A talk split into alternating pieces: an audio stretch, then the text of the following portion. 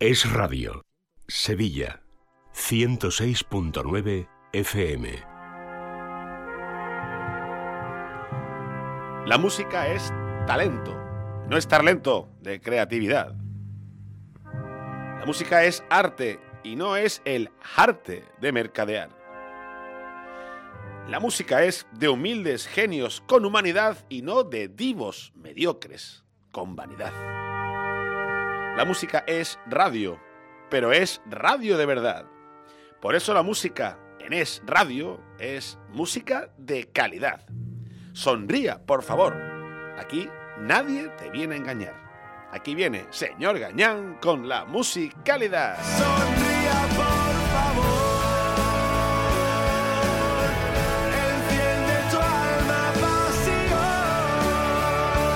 12 y 38 minutos, estamos en directo en Es la Mañana de Sevilla. Empezamos ya con musicalidad y para ello ya está aquí conmigo sentado en esta mesa de radio Pablo Gañán. Hola Pablo, ¿qué tal? ¿Cómo estás? Hola Laurita, muy buenas tardes. Pues nada, un día más, eh, empezamos el mes de febrero con ilusión y con, por qué no decirlo, con ganas ya de que se termine este frío, ¿no? Que parece que va a remitir en los próximos días, ¿no? Tú eres más de, de tiempo cálido, ¿no? Siempre. ¿Cómo pero- llevas eh, eh, el invierno frío no te gusta, no? Bueno, también me gusta, tiene su punto, llegar a casa y, y- y meterse en la mesa camilla, ¿no? O sea, también tiene su punto. O dormir así tan tapadito con mantas y Sí, eso, eso ¿no? está muy bien, pero todo tiene un límite ya. Eh, Ya, hemos llegado Ya a has superado punto- tu límite. El Sí, límite de eh, días de frío ya, Eh, sí, ya ha llegado al en- tope, en ¿no? concreto, sí. Yo creo que ya es menester, ¿no? De que, de que esta tierra vuelva a la normalidad, ¿no? De su, de su climatología. Aquí tenemos verano e infierno. Es decir, eh, todo el año es verano y el infierno es cuando llegan las temperaturas ya extremas a partir de mayo aproximadamente, ¿no? Sí, sí, sí. Eh, bueno, van a subir las máximas un poquito, ¿eh? A lo mejor rozamos 19, 20 grados durante el fin de semana, ¿eh? Lo que pasa es que las mínimas van a seguir siendo mínimas. Pero claro, es que... A Por ver, la es noche, que pues seguirá es haciendo lo frío. normal, es que, a ver, es que no estamos ni en julio ni en agosto. Es que hoy es... 3 de febrero, hace un mes que lo dejamos. eh, ¿Cómo te ha quedado? eh? ¿Cómo engancha, cómo engancha?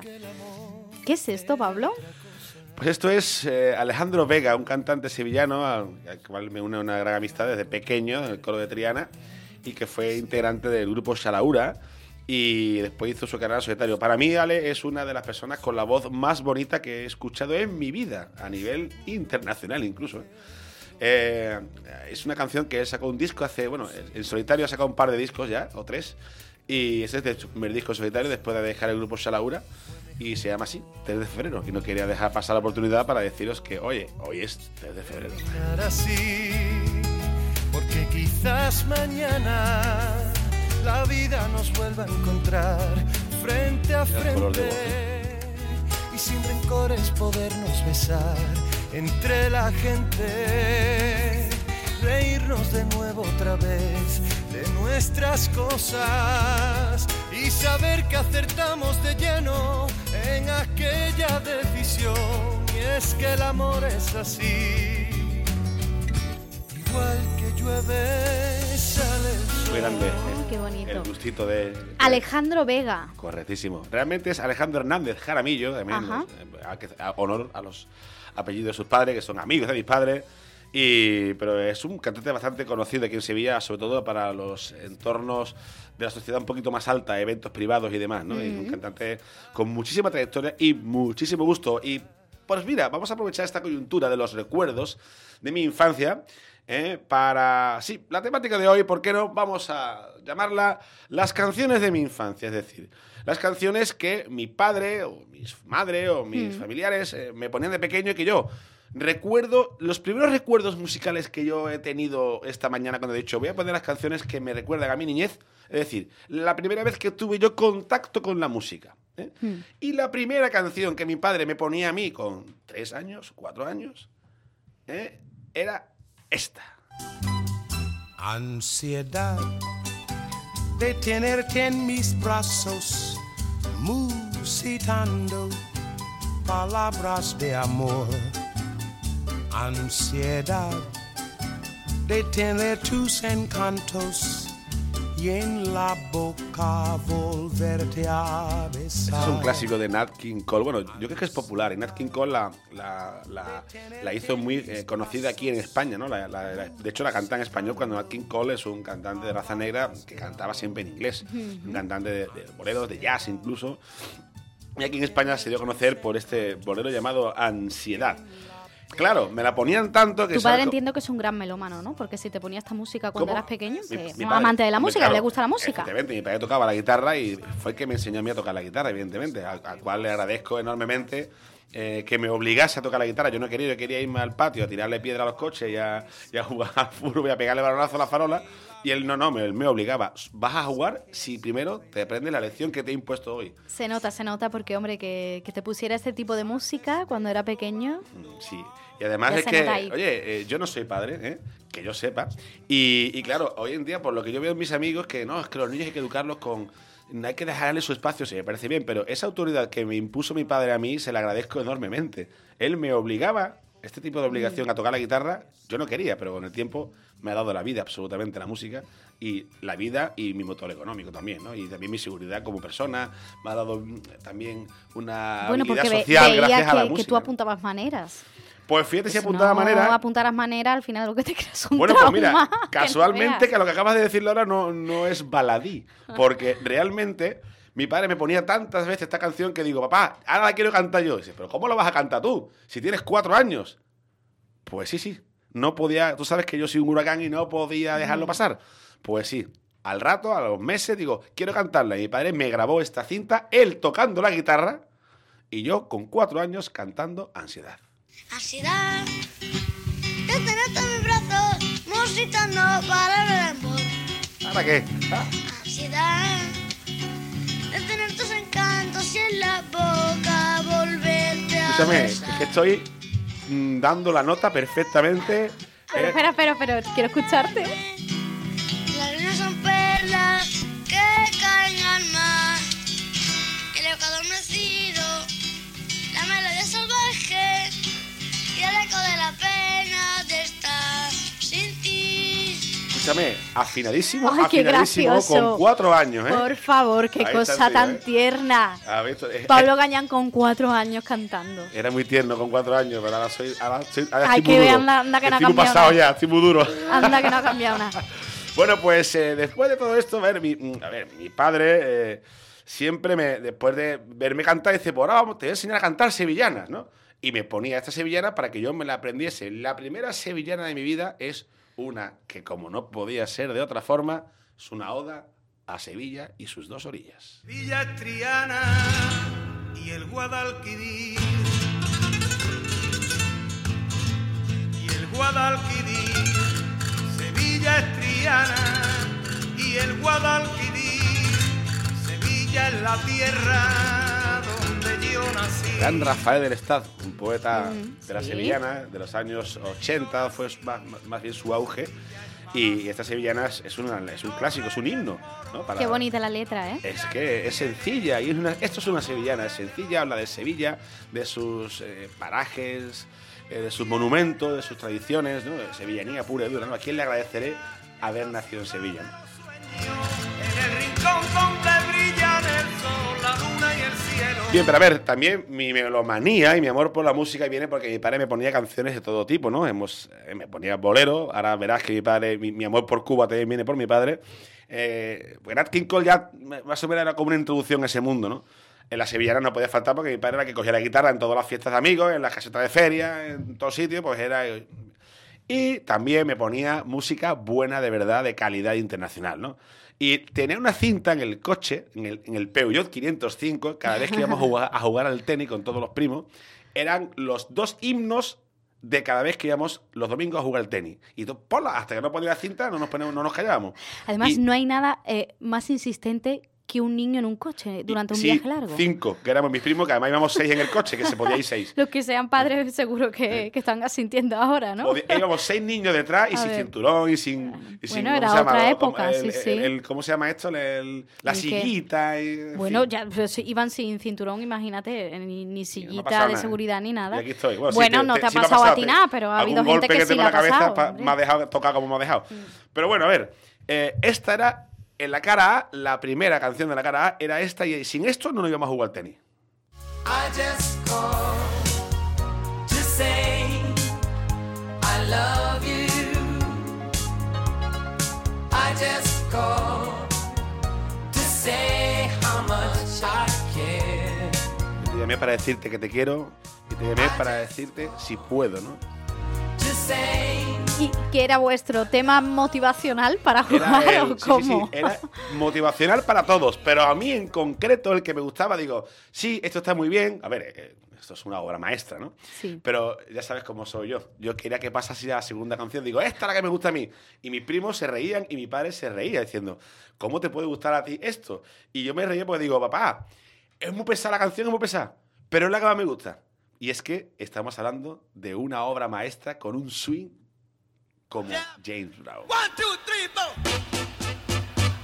Get up, get up, get up, stay on the scene, like a sex machine, get up, James Brown Esta me parece a mí que es eh, mucho más mo- motivacional, que te vienes más arriba, ¿no? Escuchándola, A mí, ¿no? a O mí- sea, a mí, por supuesto, era la que me gustaba. Antes de hacer una actividad, escuchar esta música, pues yo creo que se viene una arriba, ¿no? pues, Imagínate, y además, eh, bueno, eh, tú fíjate, si yo he mamado esto desde pequeño, ¿cómo voy yo a asimilar el reggaetón y el RB y toda esta basura actual? Es que lo entiendes ahora. Hoy estoy eh, mostrando mis cartas, me estoy quitando la careta y estoy explicando el porqué de mi animadversión a esta mierda de música que nos está metiendo. Si es que tengo esto en las venas metido. Entonces, es imposible que yo pueda aceptar basuras teniendo a James Brown como referente en, mi infancia. Y también, por supuesto, en esa cinta, eh, mi padre eh, llegaba eh, como la canción final de la cara B, como, venga, hayamos llegado al tenis, este es el himno de verdad al final, ¿no? Y era, por supuesto, empieza la cuenta atrás para el torneo de la familia, porque hacíamos un torneo en la familia, evidentemente. Y yo siempre quedaba el último prácticamente, eh, porque en mi familia ha habido gente Tú que... para ha la música, pero para el deporte no tanto. no, no soy mal. Lo que pasa es que mi primo Frank, eh, al cual le mando un saludo, que sé que me escucha, fue subcampeón de Andalucía de tenis. O sea, que, es que había mucho talento en mi familia, pero me pasa que yo, yo era el, el- el- el peor de todo, en realidad. Y cuando llegábamos a jugar, nos ponía esto.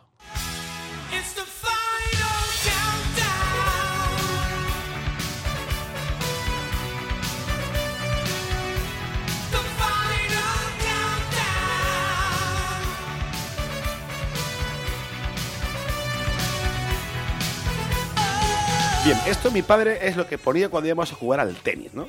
Pero en casa eh, tenía eh, dos personas eh, que me han influenciado siempre en la música. Uno es mi padre, que ahora seguiremos hablando de él.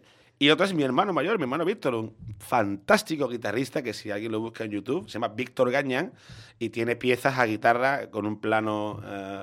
eh, con un plano mm, que, este, que, que no que se corta, ¿cómo se llama? Tú que eres muy de cine. Secuencia, un plano Sí. secuencia y que no se equivoca nunca y son 10 minutos tocando piezas impresionantes, ¿no?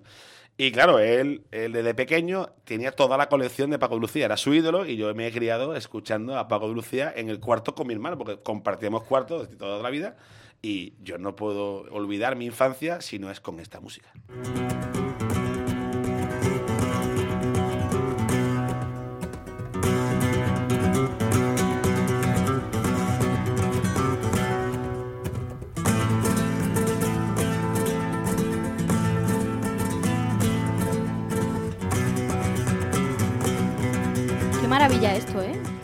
Obra maestra. es Paco de Lucía, año 1976, el disco Almoraima.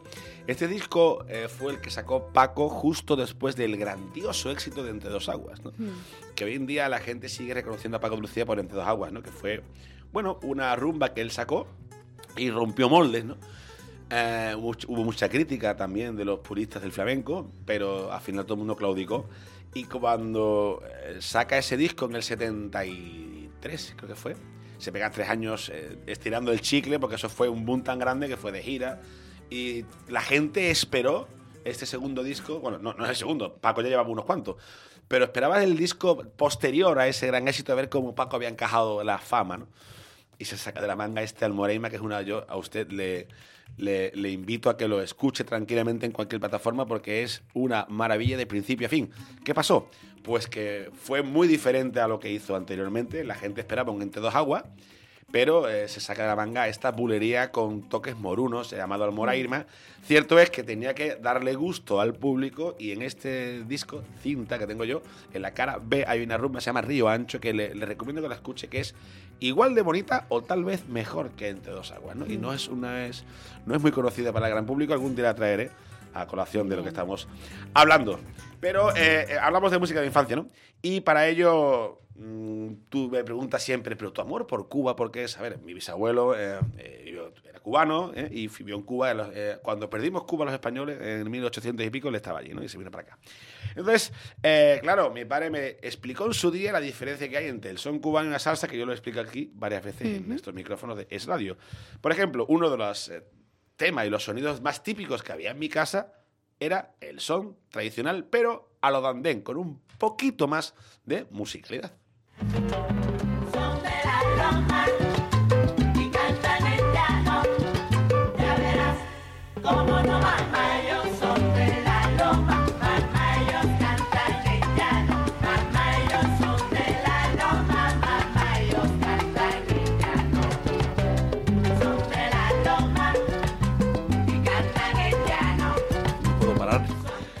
Escuchando, estoy moviendo la cadera. Estamos ¿sabes? aquí los dos así, Eh, ¿Qué, qué- qué quieres que diga? la nada que decir. cabecilla, los hombros se nos van. ¿De dónde son los cantantes que pregonan elegantes y al cantar yo no sé lo que tendrán? Son de la loma y cantan en llano, pero que no, que no. Son de la loma y cantan en llano.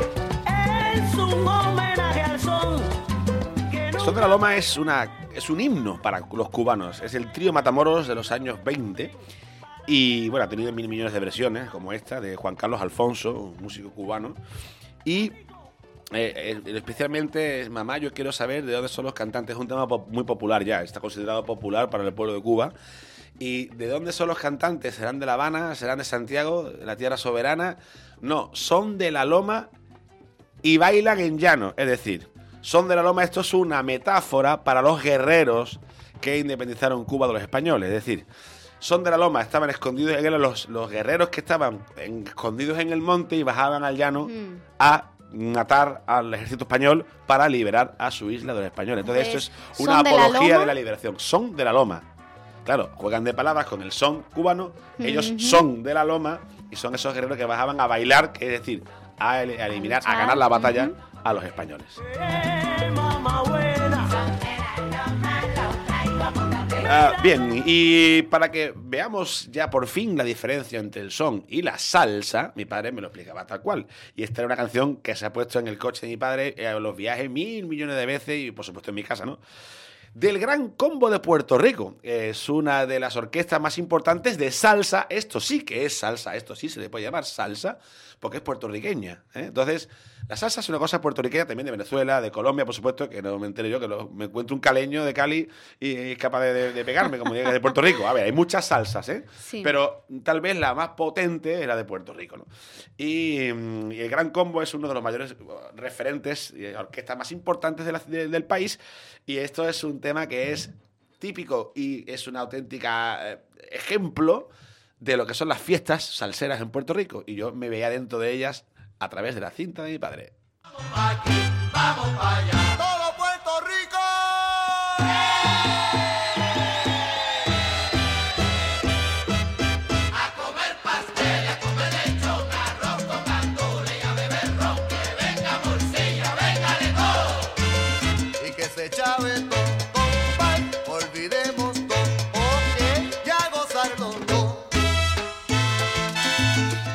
tiene esta música, eh? Que hace que, que se te vaya el cuerpo solo, eh? Que, que al final acabes ahí meneándote, ¿sabes? Bailando, siguiendo el son de la música. Porque tiene alma, tiene verdad, tiene elementos humanos, tiene autenticidad.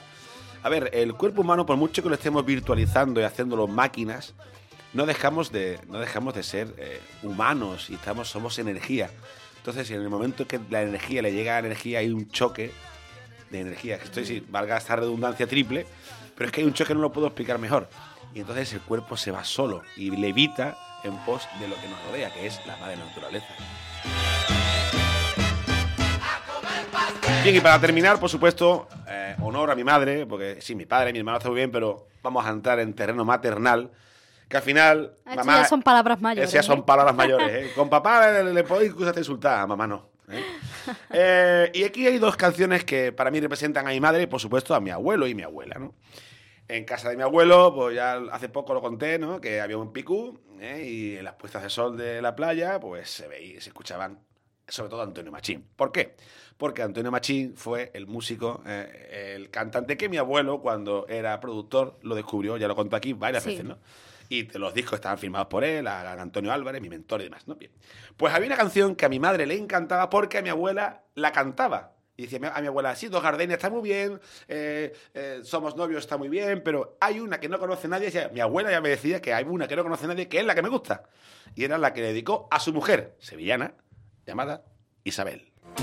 Isabel, eres la flor más perfumada que hay sembrada en el jardín de mis amores. Isabel, eres la flor más perfumada. Y a ver, Laura, ¿con qué me voy a despedir? Si estoy en casa de mi madre y en casa de mi abuelo, ¿cuál es la mayor herencia de sevillanía que yo he podido recibir de mi madre y de mis abuelos? Antonio Machín está muy bien, que es Sevilla y Cuba, que eso es parte de mí. Pero si mi madre, que es de San Julián, barrio de la Macarena, mi abuelo de la calle Feria al- y mi abuela de la calle, de la calle Alcázares, ¿qué hay por ahí? Una parroquia llamada San Juan de la Palma, ¿no? ¿Y qué es, cuál es la mayor música que corre por mis venas y qué es el mayor tesoro musical que tenemos en Sevilla? Sin ni más ni menos, amarguras.